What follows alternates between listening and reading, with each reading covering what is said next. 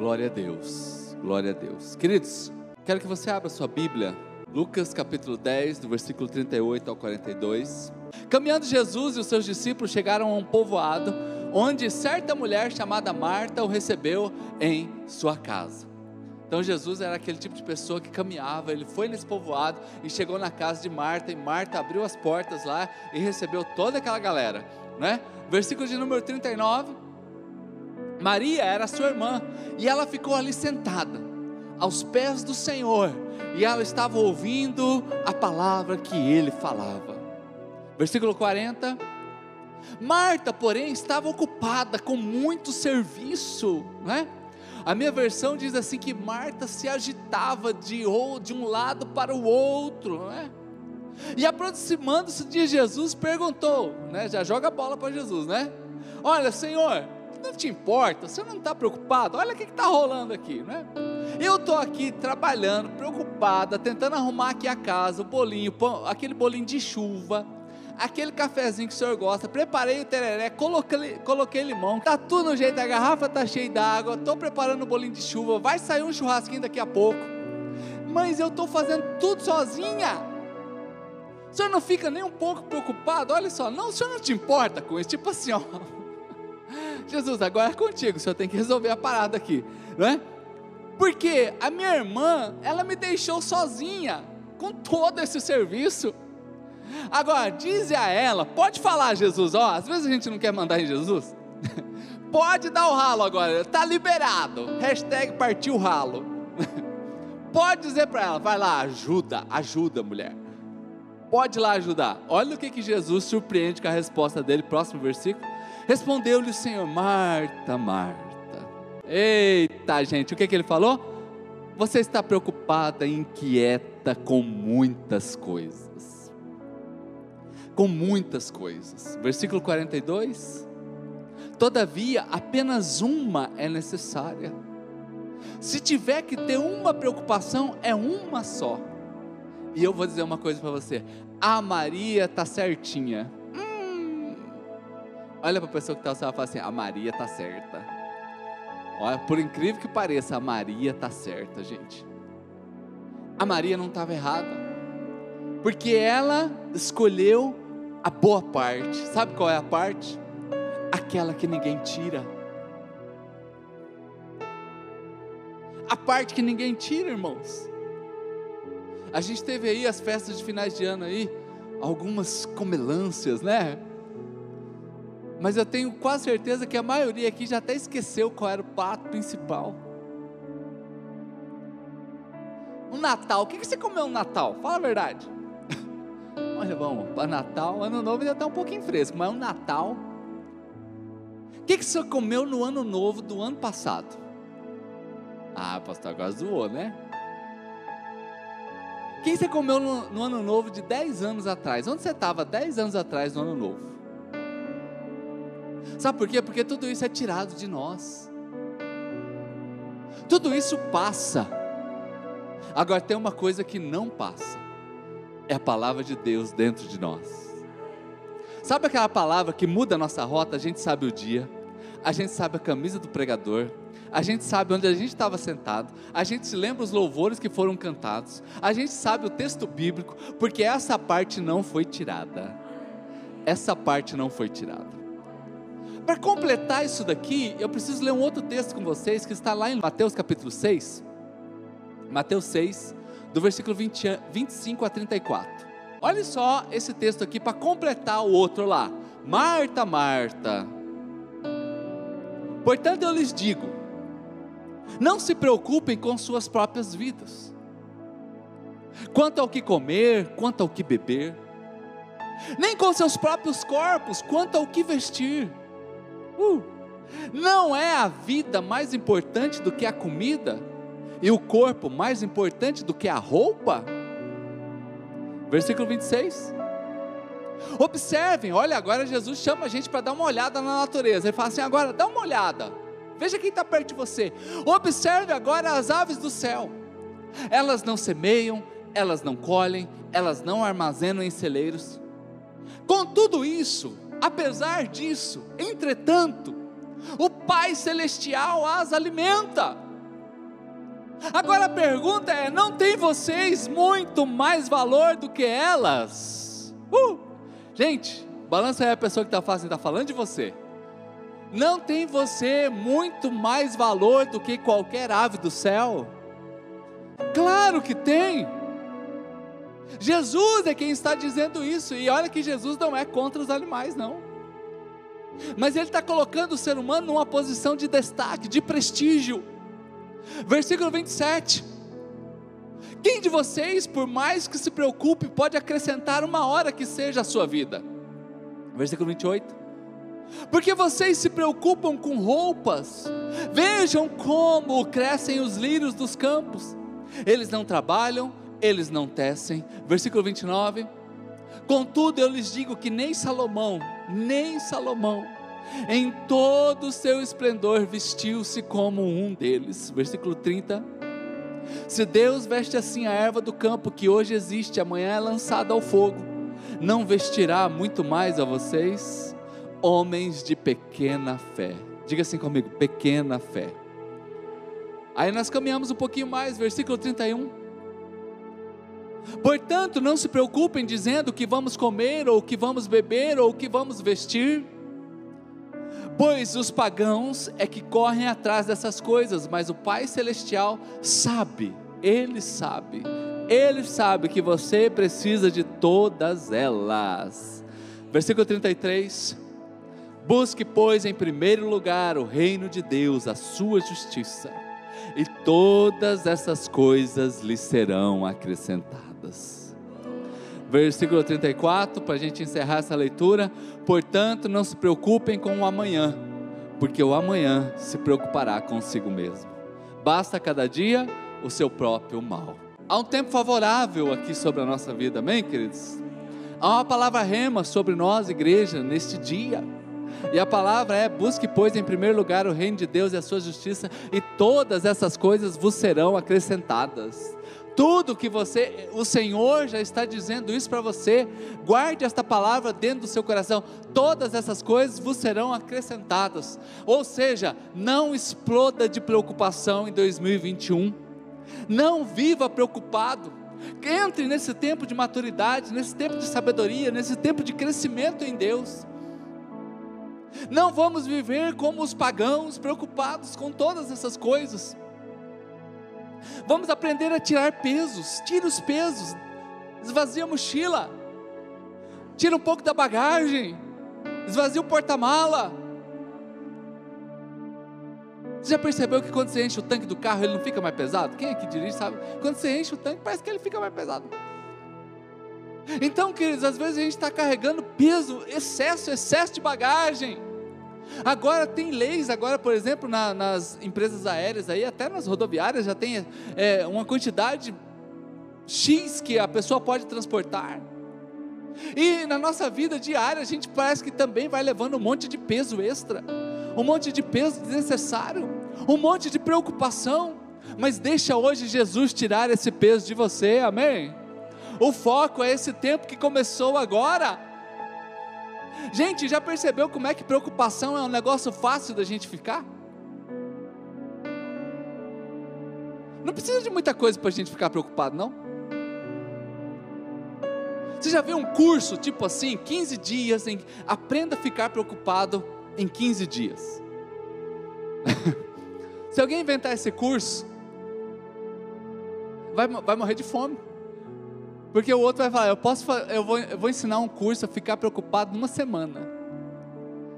Mas daí, como desgraça pouca nunca, nunca vem sozinho, o outro já grita do lado, eu posso te ensinar a ficar preocupado em três dias. Aí outro fala, não, eu posso te ensinar a ficar preocupado em uma hora. Queridos, porque ficar preocupado é coisa fácil.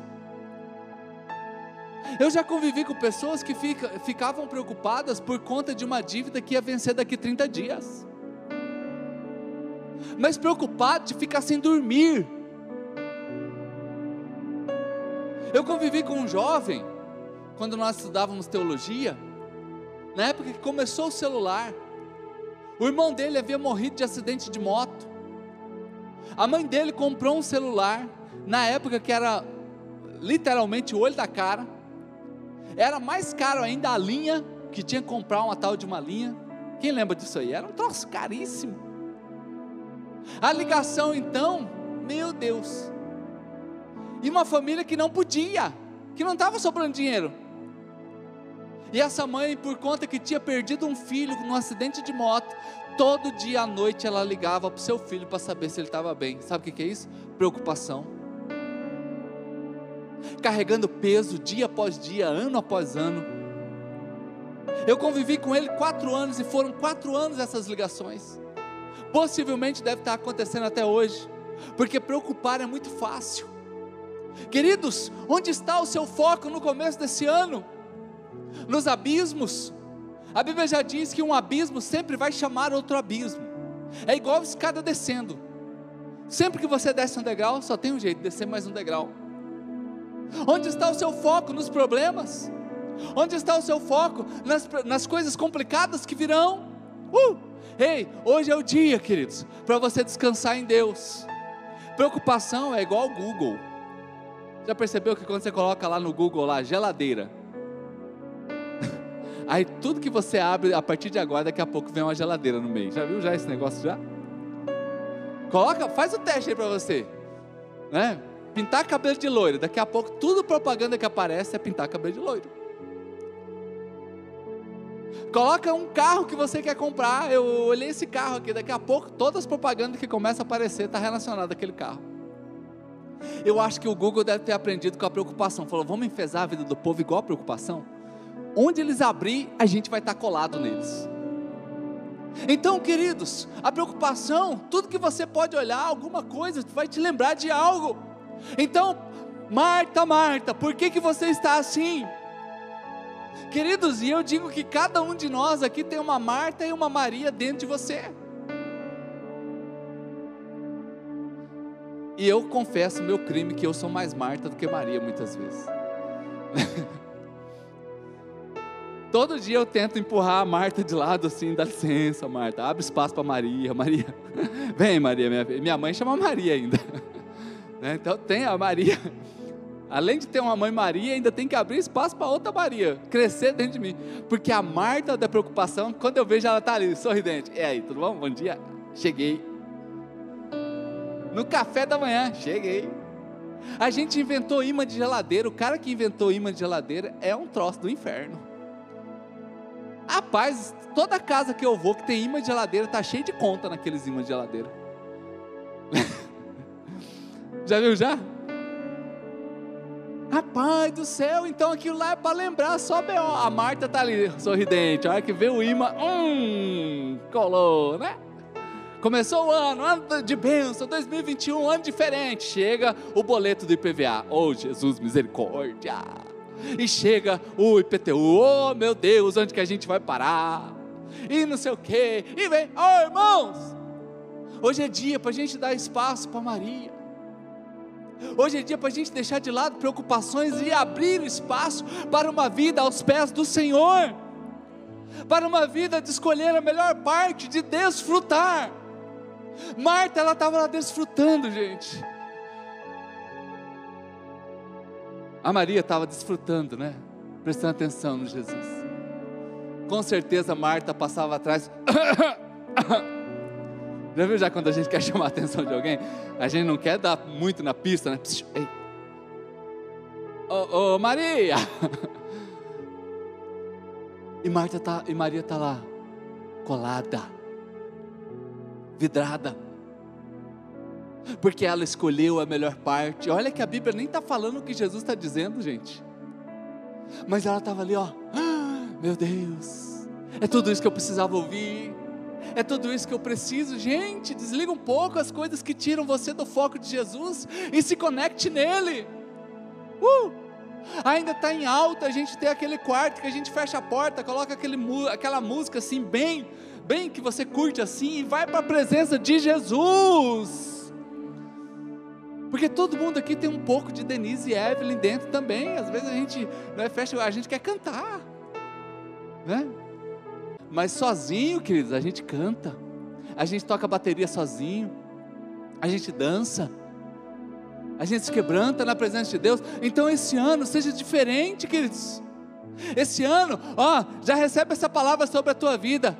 Para você que aprender a desfrutar da presença de Deus, tudo que você colocar as mãos será abençoado. Tudo vai dar certo, gente. E Jesus não é contra o trabalho, não. Jesus não é contra o trabalho. Aliás, Paulo já emenda já uma mais nervosa. Ele diz assim que quem não trabalha não coma. É bem simples. Eu sempre digo para os pais aqui que um dia ele tem que fazer uma pergunta assim no café da manhã: Filho, você já pensou em fazer o seu currículo? Você vai perceber que ele vai ficar pálido na hora, mas fica tranquilo. Ele vai, vai tipo assim, dar uma desconversada, vai falar que não entendeu. Mas você começa a dizer assim, seria importante você preparar aí né, o seu histórico, né? Você está ficando um pouquinho mais maduro, já está na hora de trabalhar. E ele vai dar uma desconversada. Aí na outra semana, passou essa semana, você chega para ele e fala assim, aí a conversa já fica mais, mais nervosa. Você fala assim, e aí filhão? E aí filhona, bora trabalhar? Ele vai fingir um desmaio. um leve desmaio, assim, que passou mal. Mas você, na terceira semana, aí você emenda Paulo. É o seguinte: quem não trabalha não come nessa casa. Aí você vai ver que ele vai entender rapidinho, vai tomar o rumo dele. Então, Jesus nunca foi contra o trabalho. Agora, o Senhor, ele era contra a gente não aprender a viver o princípio. Então, ele não era contra o trabalho, ele era contra a preocupação. Ele está combatendo aqui não é o trabalho da Marta, ele está combatendo aqui a preocupação. Ei, Marta, você está preocupada com tanta coisa que é supérfluo. Você está preocupada com tudo isso que não tem. Gente, ó, deixa eu lembrar aqui para vocês. Isso aqui é princípio. Busque, pois, em primeiro lugar o reino de Deus e a sua justiça, e todas as coisas vos serão acrescentadas. É um princípio, gente. Então você vive princípios, e quando você vive princípios, Deus cumpre promessas. Aleluia, bate aí, dá um, dá um toquinho na mão da pessoa que está perto, fala assim, é para você essa aqui, viva princípios e Deus vai cumprir promessas, viva princípios e Deus vai cumprir promessas, é tempo das promessas da tua vida acontecerem, igreja de Jesus aqui, a Bíblia não é um livro de história gente, a Bíblia contém histórias, a Bíblia é um livro de princípios. E aqui é um princípio: busque, pois, em primeiro lugar o reino de Deus. Em primeiro lugar.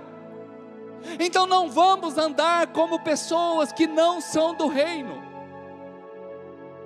Malaquias 3,18 ele diz assim: Olha, vai chegar o tempo onde vocês vão ver novamente, vai ter uma diferença básica. Nós vamos ver quem é justo e quem é ímpio. Nós vamos ver quem é Marta e quem é Maria. Nós vamos ver quem está preocupado e quem está desfrutando da presença.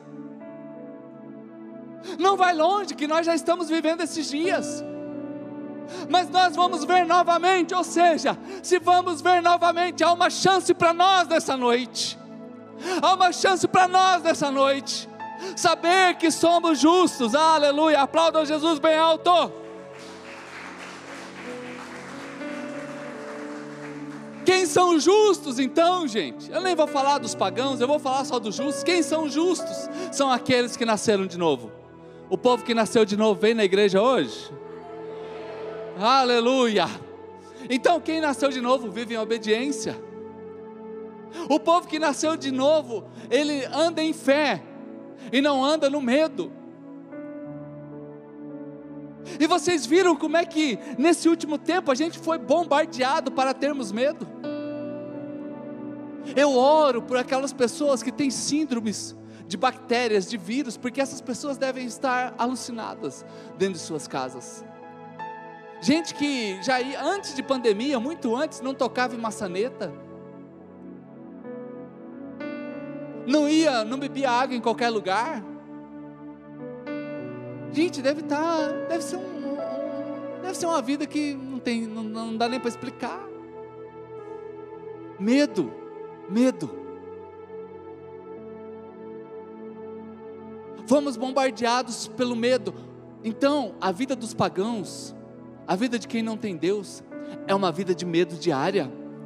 E eu não estou dizendo aqui para você, para você não andar com seu álcool em gel e nem com a sua máscara. Mas eu estou dizendo aqui para você saber observar que você não pode caminhar numa vida de medo, numa vida de trauma. O medo então é a fé errada. O medo então é a fé do reino errado. Porque nós temos fé e a fé é a certeza das coisas que ainda não aconteceram, mas vão acontecer. A fé é a certeza das coisas que não aconteceram, mas irão acontecer. E se tem alguém aqui de fé, diga amém. Então, quem é o justo? O justo é alguém que caminha por fé e não pelo medo. O justo é alguém que medita na palavra dia e noite. Todo dia medita na palavra. Todo dia medita na palavra. Todo dia medita na palavra. Queridos, eu vou dizer uma coisa para vocês. Com essa história de pandemia, eu fiquei muito mais crente. Eu fiquei muito mais crente. No começo da pandemia, eu animava os irmãos todos os dias, três vezes por dia. Eu estava igual Daniel. E teve uma galerinha que foi firme de manhã, à tarde à noite, de manhã, à tarde à noite, e gritava, e o vizinho já participava da live, e o vizinho estava lá, ele nem precisava de, de, de celular, porque era tanto berro, né? Os meus sobrinhos, eles ouvem a live, né? Sem, sem estar com o celular conectado. Algumas vezes eu precisei fazer visita, eu pedi licença para a família que eu estava para fazer a live. Aí fui diminuindo, porque foi diminuindo também não é, as coisas, a gente pôde algumas coisas voltarem, agora eu faço todos os dias às 8 da manhã, e essa semana atrás ainda o Aguimar falou assim para mim, pastor, não para com esse negócio não, porque esse negócio faz muito bem para nós. Eu falei, pronto, eu já estava animado, agora que eu vou ficar mais, mais firme ainda, mais forte ainda. Ei, gente, medite na palavra quando? De vez em quando. Ah, olha que abriu um espaço na agenda. Ah, não, querido. É meditar na palavra todo dia, dia e noite. Medite na palavra. Deixe essa palavra fazer parte de você. Fale a palavra, viva a palavra. Cole a palavra no seu carro, cole a palavra na sua casa. Coloque o quadro que lembra da palavra. Viva a palavra diariamente. Esse é o justo. Esse é o justo. Eu vivo por aquilo que Deus diz. Uh! Olha, queridos, eu tenho muito respeito pelas pessoas da saúde, me condoo com todos que faleceram, mas eu vou dizer uma coisa para você: você só está vivo porque é a misericórdia de Deus sobre a tua vida. Você só, todos nós que estamos vivos, é só a misericórdia de Deus sobre nós. Nós não temos nada de melhor de quem, do que quem faleceu. Nada. Então eu só estou vivo pela misericórdia de Deus. Eu vivo pela palavra. Usa a minha máscara, a minha máscara. Só por falta de uma tem duas aqui. Se alguém quiser uma, eu estou ofertando também, tá? Pouca usada, né? pouco rodada, mas tá aqui. Uso álcool em gel. Quem chega na minha sala, eu já, Paz Senhor, pastor, toma aqui, toma aí o seu álcool em gel, já vou dando já. A gente se cumprimenta, eu já vou tacando álcool em gel, já está até hábito. E quando eu não dou, o outro pega e fala, pô, tinha esquecido isso aí. Ei, ei, ei, mas só estamos vivos pela palavra, gente. A sua família está aqui hoje pela palavra. A sua família, você que sua, seus familiares não estão aqui, mas estão em casa, ei, é pela palavra. Você que está aí na tua casa aí assistindo, é pela palavra. É pela palavra, gente. Onde nós imaginávamos que nós lutaríamos contra algo que a gente mata com sabonete. Onde nós imaginávamos que a gente ia lutar contra algo que a gente detona ele com álcool em gel. Onde? Mas não vamos viver por medo. Não vamos viver preocupado. Uh! Não vos preocupeis, não é uma recomendação. Olha, Jesus está dizendo para nós, igreja, amada igreja, eu tenho uma recomendação. Porque recomendação é igual coisa de médico. O médico diz assim: ó, cuidado com a gordura. O que, que a gente faz? Taca a gordura. E vai no açougue, eu quero fazer um churrasquinho. Aí o açougueiro pergunta: com gordura, sem gordura, médio? Não, bastante gordura. É, ele ainda emenda. Com gordura que é bom, né? e o irmão Agmar está ali, açougueiro e bom churrasqueiro, ele sabe do que eu estou falando. Aí a gente vai no médico, a recomendação é: diminui o sal. Ai, mas eu não gosto de comida sem sal. Só um pouquinho. Hum, tá gostoso. Acho que ficou um pouco sem sal. É recomendação. Qual é a recomendação? Diminui o doce. Ai, o doce. Ai, o doce. E caixa de bombom. E soufflé. E bis. E vai num restaurante, né, dona Lu? E é aquela sobremesa assim cheia de coisa. E agora vai na sorveteria. E qual era a recomendação? Diminui o doce. Essa é a recomendação. A recomendação é: pratica atividade física, filho. Aí amanhece lá uma nuvenzinha lá pequenininha. Nossa, vai chover. Acho que eu não vou hoje não, hein? e, e paga academia. Tem gente que paga academia para não ir. Paga para nós. Olha, pastor, já que eu não vou, vou dar para o senhor dinheiro aqui, ó. Vai, talvez vai ser muito melhor usado, porque paga. E ainda tem gente de academia que pergunta, quer pagar seis meses? Eu diminuo 10 reais em cada parcela. E já torcendo aqui, fazendo aquelas. Vai, aceita, porque vai pagar seis meses para não ir nenhum dia.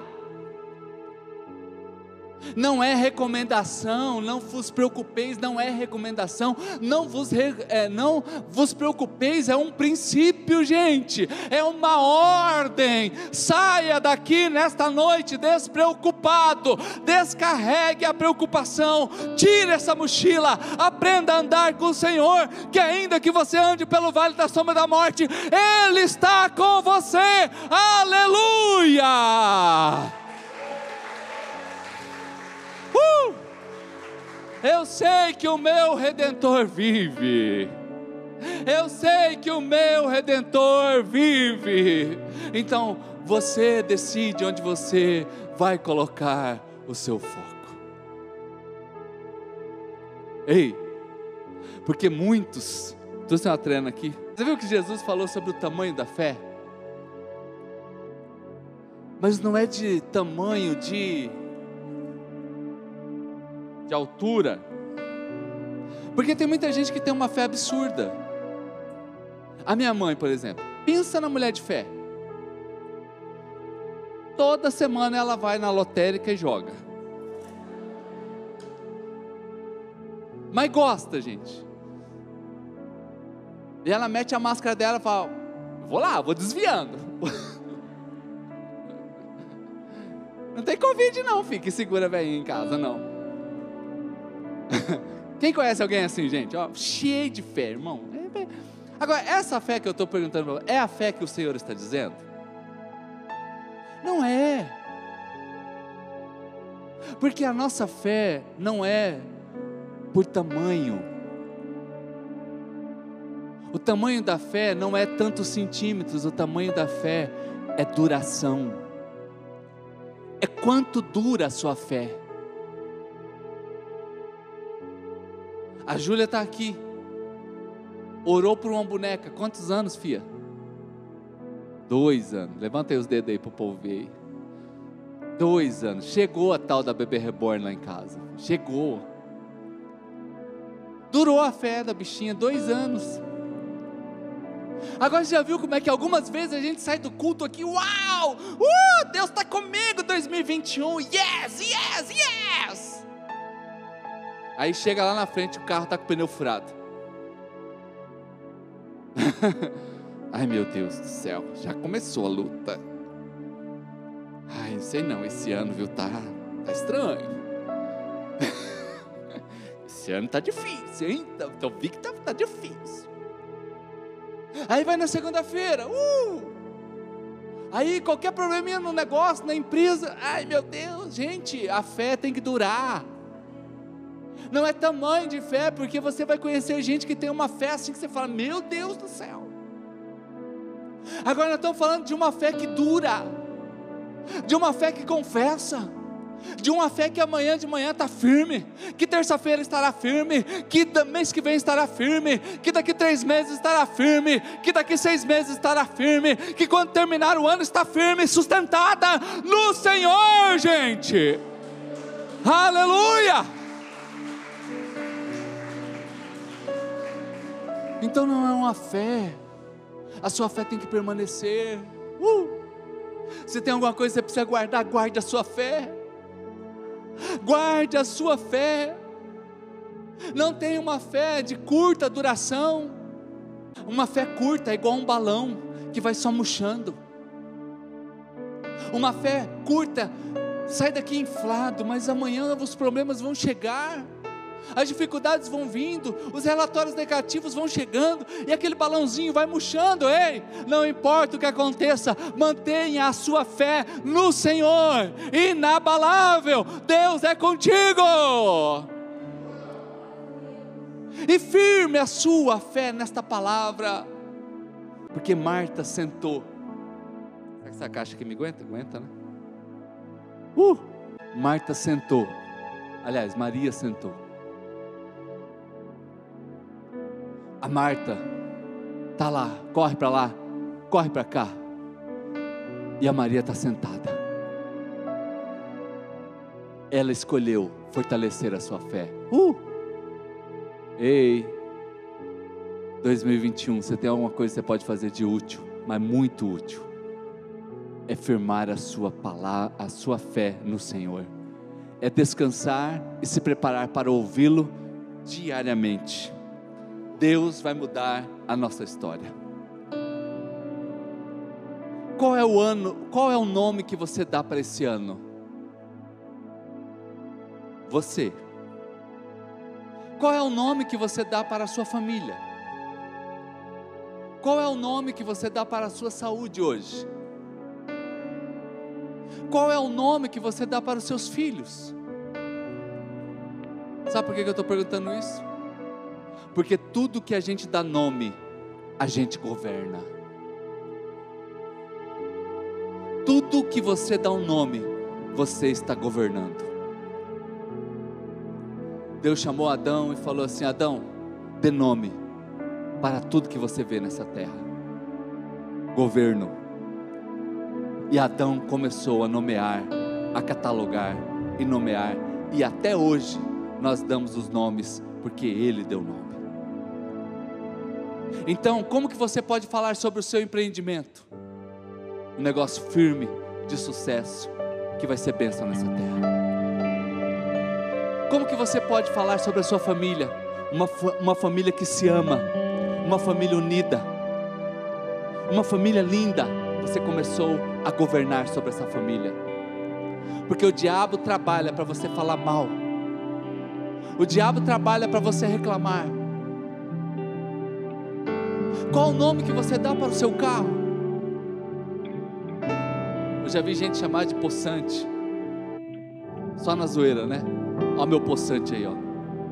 Nossa, aí o cara olha um carro mais simples, né? Mas como assim não? É que só tem poça embaixo. Poçante.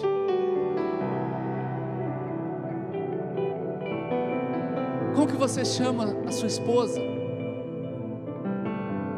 Como que você chama o seu esposo? Dê nomes. Seus filhos são herança do Senhor.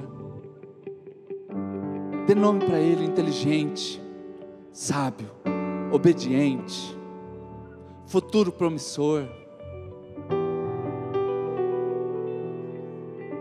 Diz a história sobre uma mãe judia que ela estava empurrando um carrinho com dois bebês, um de três anos mais ou menos e outro de dois anos. Aí alguém chegou e perguntou: Hum, que bonitinho, como são os nomes deles? Aí ela falou assim: Esse é o fulano de tal, tem quatro anos, não me lembro as idades, mas ele é médico. E esse aqui é o fulano de tal, ele é o mais novinho, se chama tal e ele é advogado. Ela começou a definir destinos ali. Como que você vai chamar esse ano? Que você vai dar nome esse ano? Tudo que você, sabe, existem bênçãos represadas. na tua vida, que estão só esperando o comando, só está esperando o comando de Deus para elas serem derramadas sobre você. Eu quero que você fique de pé nesta hora.